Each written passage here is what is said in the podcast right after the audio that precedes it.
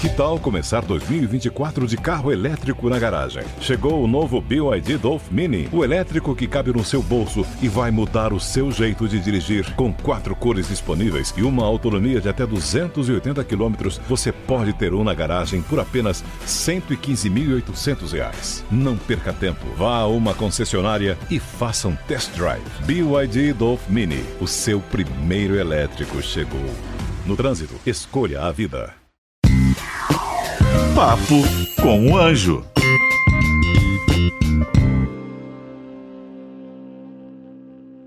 Olá, bem-vindo a mais um podcast Papo com Anjo. Esse podcast aqui na Jovem Pan, toda segunda-feira um episódio novo. Toda segunda-feira eu trago aqui alguém que eu admiro, alguém que fala sobre empreendedorismo, negócios, investimentos, sobre dinheiro e que sempre deixa uma lição para você.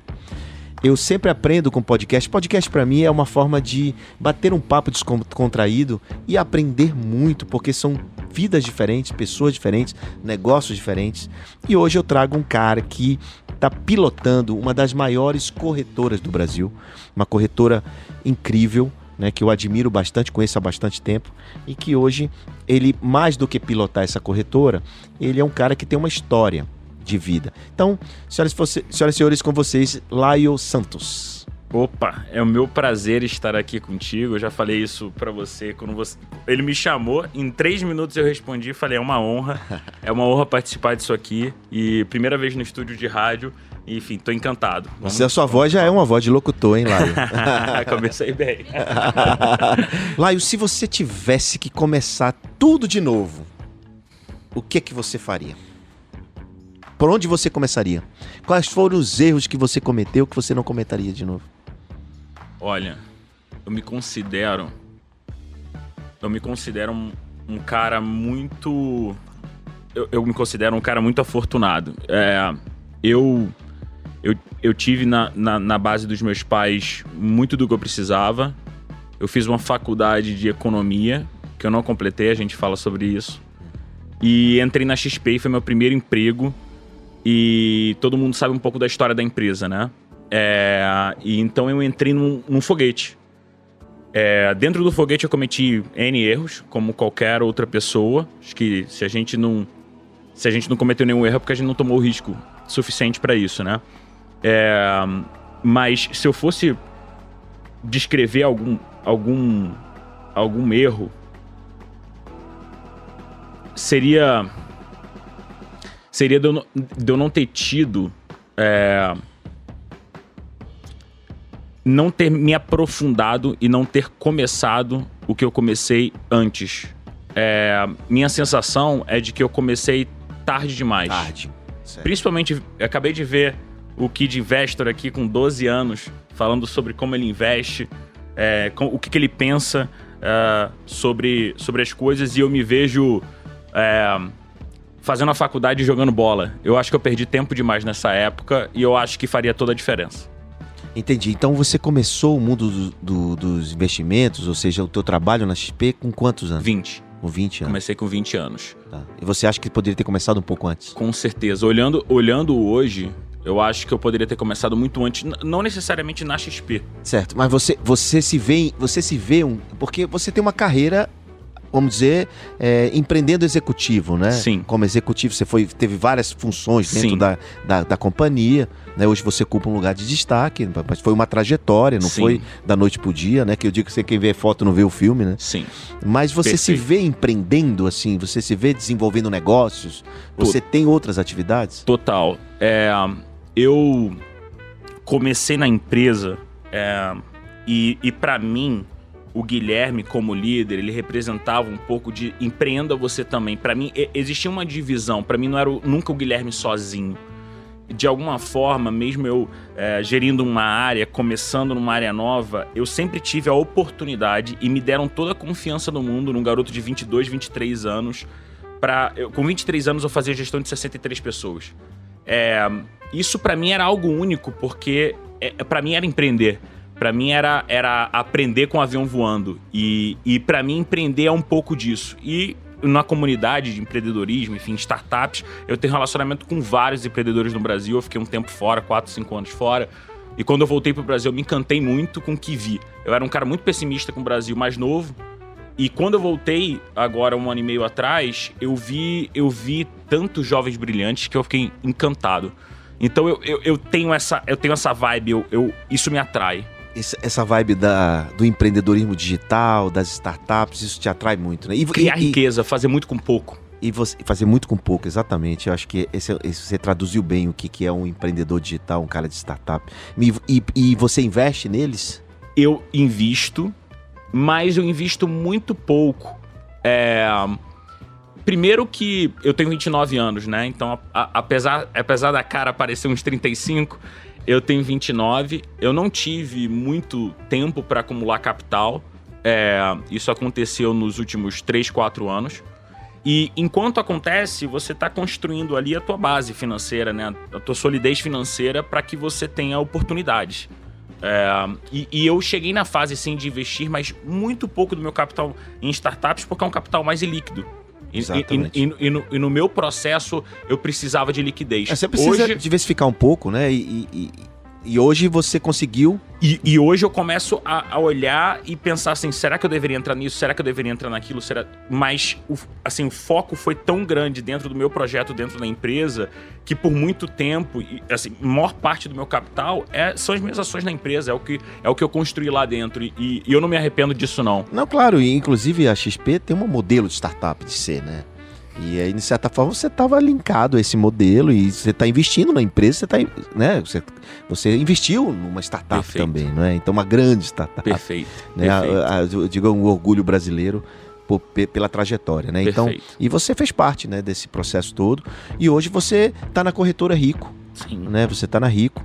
E a Rico tem feito um trabalho também de marketing interessantíssimo, né? Legal. Muito posicionamento incrível no mercado. Né? Quem não conhece a Rico hoje no Brasil é muito difícil, né? A marca Rico, ela ficou muito poderosa. Né? E isso, claro, também se deve ao, ao, seu trabalho. E o que, que é que você fez de diferente para conseguir isso? Olha, essa, essa é uma pergunta brilhante. É, quando você olha para a questão de investimentos, né? Há 3, 4 anos atrás era você construir plataforma e dar acesso.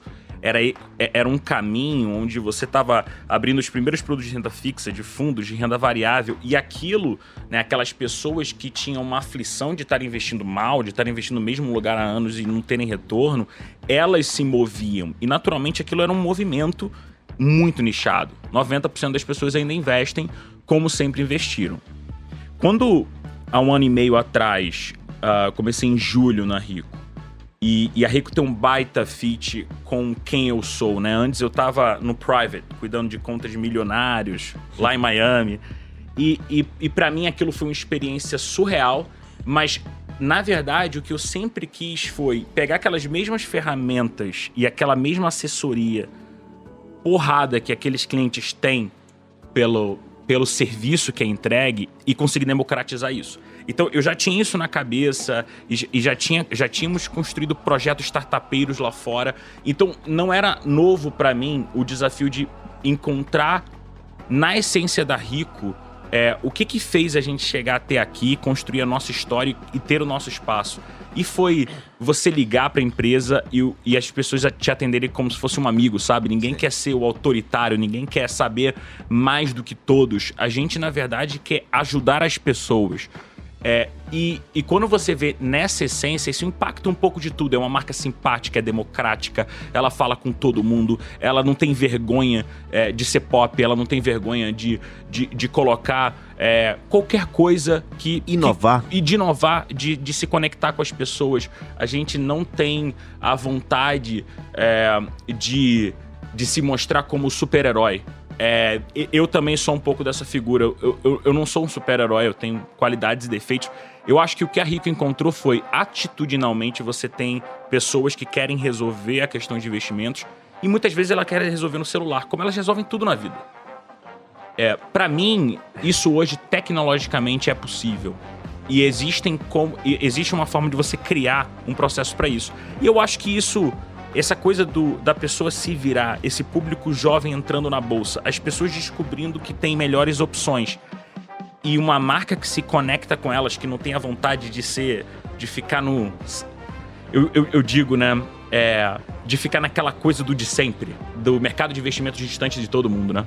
E, eu acho que a Rico é isso, é, é isso que a gente quer, quer explorar. É o fato de que existem audiências que nunca viram o mercado financeiro como algo próximo delas. E a gente vai ser. E a Rico hoje é responsável também por esse boom aí é, na Bolsa, na B3, né? 3 milhões de CPFs aí e tal. Então, vocês, vocês fazem parte disso. Agora, é impressionante que você está acompanhando. É, o Laio está falando aqui da empresa que ele é, pilota. E aí ele fala com paixão. É. Né?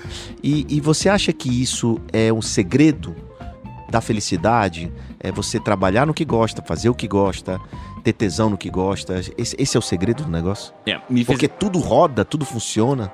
Sim. É, eu acho que quando a gente não tem paixão por um negócio, a gente faz pelo salário.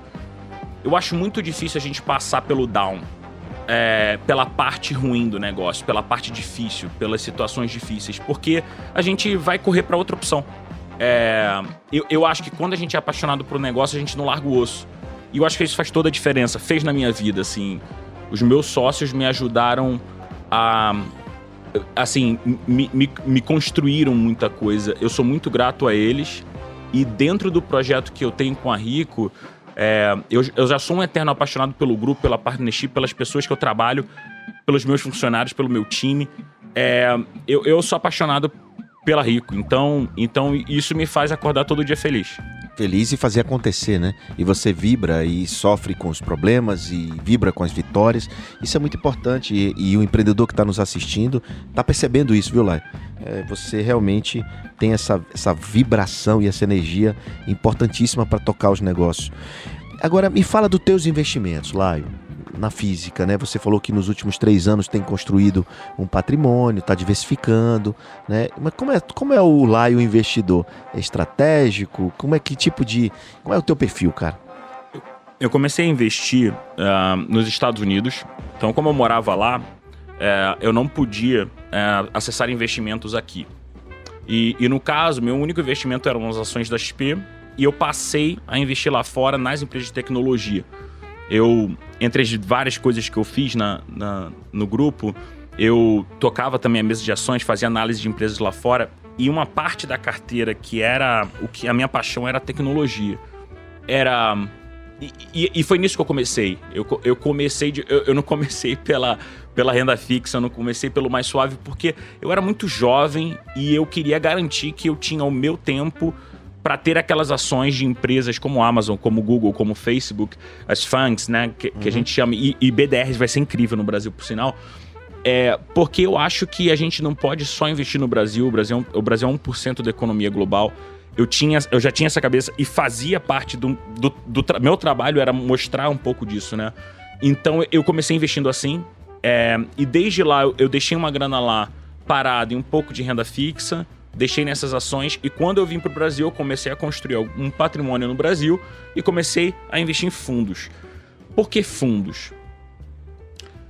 Por, por causa de escala, né? Muitas pessoas pensam que na minha posição, pilotando uma corretora, eu como investidor na pessoa física, sou um gênio, acerto todos os calls e sei exatamente quais ações comprar. Tem informação privilegiada. Esquece, esquece. é desafiador para todo mundo. É, então, eu comecei a investir em fundos de ações principalmente, criei um, um colchão de liquidez, uma reserva de emergência e meti em, em, fundos de ações de, de, de, de, de pessoas que admiro. Assim. Eu acho que tem grandes gestores no Brasil. Tem grandes gestores no Brasil e, e, e eles eles estão dedicados a fazer seu dinheiro. É, Perfeito. Né? Então isso acho que isso é importante.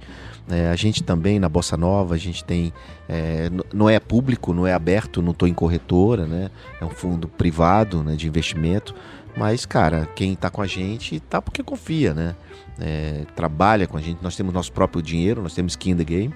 Né? E, mas também tem algumas pessoas que investem, co-investem com a gente, e isso é muito, é muito importante e isso dá uma responsabilidade maior para todos nós. E o que a gente faz hoje, é, no caso da Bossa Nova, a gente investe em muitas startups no early stage. Uhum. Né? A gente acredita no estágio pre-seed, estágio anjo, né? e não só pelos estudos que tem mundiais falando sobre essa tese de investimento de você investir no, em muitas no começo, muitas com qualidade, que vai te dar um, um retorno maior, mas também porque, como eu sou empreendedor, e sou empreendedor que invisto, né? Então eu virei investidor depois que recebi não para o meu próprio negócio. Eu, eu, eu conheço a dor do empreendedor e eu reconheço o empreendedor e sei do que eu posso fazer por ele. Então tudo isso faz. Estou te falando tudo isso daí para te dizer o seguinte, cara, que quando você me fala que investe em fundos é, e que confia né, na gestão de terceiros, é, de algumas, não todas, obviamente, mas eu, eu me lembrei aqui agora de um fator de que essas startups, elas são negócios. Sim. E, e, as empresas também que estão na B3, tá, são negócios também. São negócios mais estruturados, feito oferta pública, né, assim como a XP. Só que lá no começo elas foram muito pequenininhas. Perfeito. Né, elas foram bem Todas com... foram muito pequenininhas. Muito pequenininhas. Então, assim, o que, que eu faço? Enquanto esse negócio não é gigante, não tem uma oferta pública, eu invisto neles. Perfeito. Eu invisto neles, acredito neles. Eu estou ajudando o desenvolvimento econômico do Brasil. Estou ajudando. É, eu pego um milhão de reais e dou para três empresas, não para uma só, entende? Perfeito. Então, acho que essa é uma, é uma lógica que faz sentido para mim. Eu queria saber se faz sentido para você. Faz todo sentido. Você me perguntou que startup eu investi, né? Eu quase abri uma cervejaria quando eu era muito jovem. Uhum. Eu tinha 16, 17 anos. Essa experiência de fazer cerveja em casa nos levou a vamos fazer dinheiro com isso, a gente ama cerveja e vamos fazer. A gente investiu numa cervejaria, é, foi meu primeiro investimento. E é um negócio que não tá rendendo lá muita coisa. Ah, continua? Continuo, continuo. Ah, continuo. É uma, é uma artesanal. É uma cervejaria artesanal carioca. E, e a minha sensação com esse tipo de investimento é que eu investi em pessoas que tinham boas ideias, uma boa visão de marca, de espaço que poderiam ocupar, é, boas cervejas. E, e, eu acredito que ao longo do tempo isso vai dar o retorno. Eu acho que o, o mundo de cerveja, assim como vários mundos no Brasil, só está começando, né? É, então, então, assim, o universo de startups, eu tenho vários amigos que pilotam ou trabalham como executivos de startups em posições estratégicas. E, e assim, eu acho que é um dos melhores assuntos que a gente tem para trocar é quando a gente vê alguém com aquela ideia começando a executar e precisando de ajuda e você ajudar esse cara é fazer com que aquele cara possa ser o cara grande no futuro, né? É, a, a, não ter capital pode interromper um sonho de muita gente. E eu acho que esse papel que você faz e que, e que eu pretendo é, trabalhar e também é, como que a Rico pode, ao longo do tempo, né, contribuir para isso. Eu me pergunto sobre isso, porque queira ou não, a gente tenha todas as questões regulatórias Exato, que dificultam esse processo. Ah, mas é um processo, isso vai melhorar. Mas é um processo. Isso, já está sendo flexibilizado aos poucos. Exatamente. A gente vai chegar lá. E vai é, chegar. Eu acho que a gente vai chegar como nos Estados Unidos, eu acredito nisso. Sem né? dúvida. É, só, você, só, só me lembrei agora, um cara que foi da Rico, o Ricardo Moraes, grande amigo, co-investidor, co-investe comigo muitas coisas, muitas startups. Ele tem um projeto de fazer um, um mini IPO aí, né? De criar um projeto dessa forma. Então, assim, eu acredito nisso. Eu acho que é, é quem. É, é desafiador gerar um conceito, mudar o mercado, né? Mas se não for assim, não é empreendedor. Perfeito. Né? Se não Perfeito. for assim, não, é, não tem dor no final. empreendedor, né? E, e assim como foi difícil para as pessoas começarem a investir em renda fixa em crédito privado, para as pessoas foi difícil começar a investir em IPO, para as pessoas foi difícil começar a investir em ações. Foi um processo para as pessoas conhecerem aquilo, né? Startups é um negócio que investir em startups ainda é um negócio pequeno. Mas eu não tenho a menor dúvida que vai ter seu espaço e vai ser um negócio muito grande. Eu, tenho, eu também não tenho a menor dúvida que isso vai ser regulado de alguma forma. As pessoas vão poder investir de uma forma mais é, é, é, direta, né? Perfeito, através, prática, né? Prática, através do seu banco, através da corretora. Eu acredito nisso. E não esperar até o IPO para que isso aconteça, né? Ou então, é, é, é meio. Esse, no Brasil ainda, para você conseguir investir em startup, você tem que conhecer alguém. E nada é contra, porque é muito bom quando você follow the leader, né? Você segue o cara que já faz, então o, o cara que já conhece esse business, você pode errar menos, né? Isso, Perfeito. nesse sentido, mas é assim também lá, é, quando você segue um educador financeiro que de alguma forma te orienta e, e, e te instrui a fazer investimento de forma menos risco, né? Ou seja, é, com um pouco mais de conhecimento. Então, assim, o mercado de startup, é, de inovação, vamos dizer assim, no Brasil, é muito novo. A gente está falando da nova economia, tudo bem, tem 10 anos, mas a gente fala de nova economia tem 3 anos no Brasil, que a gente, esse termo entrou nas nossas vidas, né? E, e, startup, então, acho que dos últimos dois anos é que realmente as pessoas reconhecem e está na primeira página de qualquer jornal. Perfeito. Né? Então a gente vê a XP, por exemplo, abrindo uma área de venture capital. Perfeito. Né? Já tinha fez uma captação para Redpoint há, há pouco tempo atrás.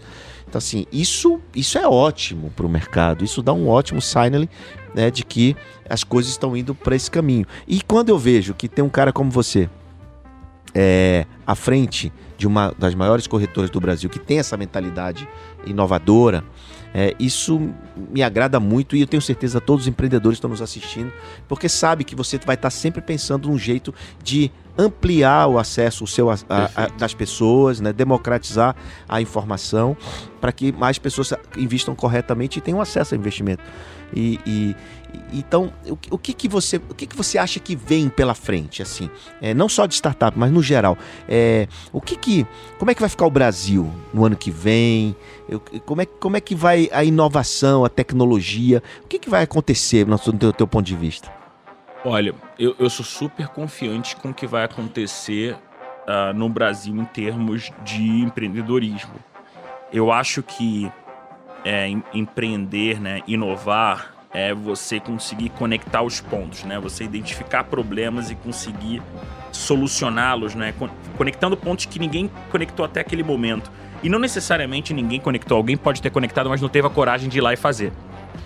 Eu, eu acredito que no Brasil, a gente não só consegue olhar para as coisas que lá fora deram muito certo, e olhar para essas coisas e trazer para o Brasil. E um exemplo é a XP. A gente olhou para modelos consolidados nos Estados Unidos, para movimentos que aconteceram nos Estados Unidos, onde as pessoas investiam nos bancos e deixaram de investir nos bancos, onde os juros ficou baixo e as pessoas tiveram que assumir mais risco, onde as pessoas tiveram é, um mercado de capitais é, gigantesco sendo criado. E quando você olha todos esses negócios sendo criados, você pode ter várias ideias, né? Se chamam de copycats. Mas você pode fazer um copycat ou você pode entender qual foi o problema solucionado lá e trazer para cá.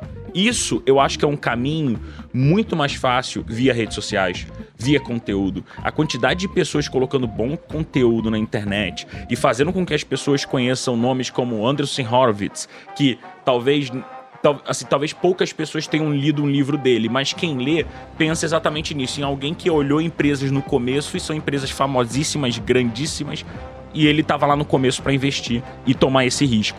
E, e, e, o que eu acredito é que vão ter vários cases desse no Brasil. Laio, dentro dessa perspectiva de novos investidores na Bolsa, bastante gente entrando na Bolsa, o que, que você faz de diferente na Rico é, na corretora que possa atrair mais pessoas e, e, possa desenvolver, claro, um, um give back, né? De, de, ajudar essas pessoas nessa democratização do acesso ao investimento. Perfeito. É, a gente entendendo o universo de clientes e os problemas que os clientes enfrentam ao longo do tempo para investir, você consegue deduzir é, quais são os perfis que, de clientes que existem, né? E de como cada perfil investe. A gente, as pessoas perguntam assim, ah, qual é o teu tipo de cliente? A gente tem cliente de todas as idades, de todos os tipos, que investem de forma arriscada ou não. E coisas que a gente fez, eu vou dar um exemplo. Fundo DNA. A gente percebeu que a gente tinha um cliente é, um tipo de cliente, um perfil de cliente, que ele não era um cliente que in, investe é, e, e, lê sobre diversificação, e lê relatórios de investimento, e lê de forma específica sobre uma ação. Ele é um cliente que ele quer uma forma prática de investir. Para ele, se tivesse um botão na plataforma, ele queria apertar aquele botão. Então a gente montou o fundo DNA então a gente olhou todo o universo de robô advisor, né, que é muito comum é, nos Estados Unidos, e, e, e, esse, e esse robô advisor ele aloca os investimentos para você. A gente prefere montar um fundo, porque no final do dia, toda vez que eu rebalancear a carteira no Brasil, eu vou acabar gerando um imposto de renda para o cliente que ele não vai conseguir administrar.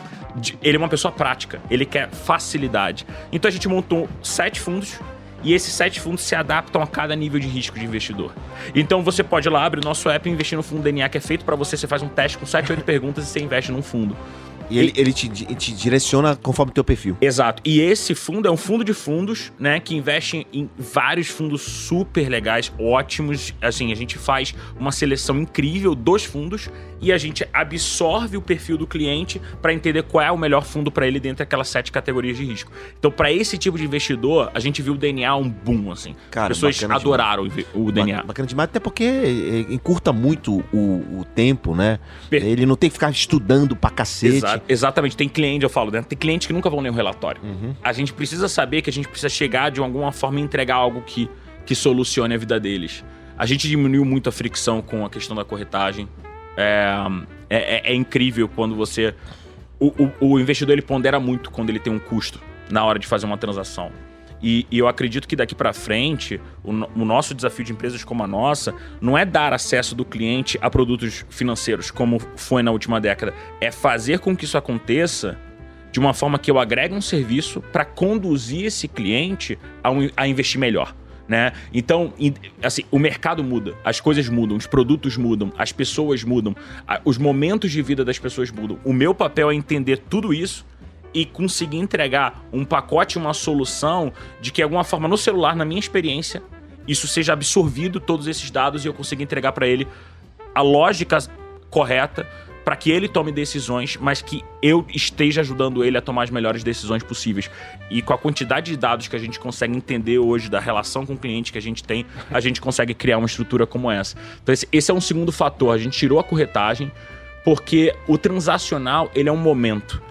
E, e, eu acho que o momento. É, o, o, que importa é. Nós somos uma empresa de serviço e a gente tem que saber que é educando, é ajudando ele a investir, a investir melhor, que, que essa relação ela vai se tornar melhor e melhor para os dois lados. O foco é do cliente, não no cliente. É isso. É dele, a é perspectiva isso. dele, naquilo que ele precisa, naquilo que ele quer fazer. É isso. É isso aí.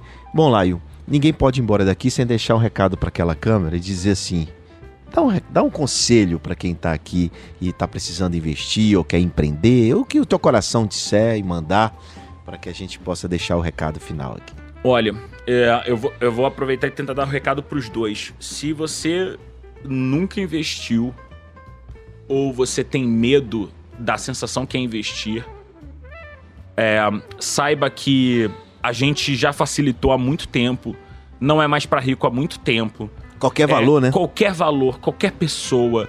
Não existem barreiras. As pessoas estão vendo barreiras que não existem mais. É importante que as pessoas saibam disso. Investir é democrático, é fácil, acontece no seu celular. Então, se você consegue pedir uma pizza, você consegue investir também. O segundo é, para quem empreende, é, eu queria que soubesse que, primeiro, tem admiração. Empreender no Brasil não é fácil. É, é, é incrível. É, eu vejo incríveis investidores de todas as idades no Brasil querendo fazer e todos muito sonhadores, com propósito. É, é uma longa história, mas eu fui pra China e entre nós eu não vi tanto propósito assim, eu não vi tanta paixão nos olhos das pessoas, eu vi muita racionalidade. E a paixão que eu vejo aqui no Brasil não tem igual. Eu queria, eu queria garantir que essas pessoas que têm as ideias e que e que estão pensando, não, mas não é para mim, eu também não posso ser empreendedor. Talvez, talvez você você prefira trabalhar numa, outra, numa empresa, talvez não seja para você, mas se você nunca for lá e tentar e fazer, você nunca vai descobrir. E eu queria dizer para as pessoas que se você não investe, ou você não empreendeu, ou você não empreende na sua empresa, é, que saiba que tem muita gente fazendo isso e que isso não é um clichê, não é um blá blá blá. É, eu vejo isso todos os dias, pessoas apaixonadas todos os dias, elas só acordam para fazer. Essa é a diferença. Muito bem, muito obrigado, Lai, por ter vindo aqui. Você hoje que chegou correndo de viagem, toda hora é, em atividade aqui e ali, e nos deu a honra e o prazer de estar aqui no Papo com o Anjo. E você que nos assistiu, eu deixo meu abraço e digo que na semana que vem estaremos juntos novamente aqui no podcast Papo com o Anjo da Jovem Pan. Obrigado, Laio. É isso. Obrigado a vocês. Tchau, tchau, pessoal. Valeu. Papo com o Anjo.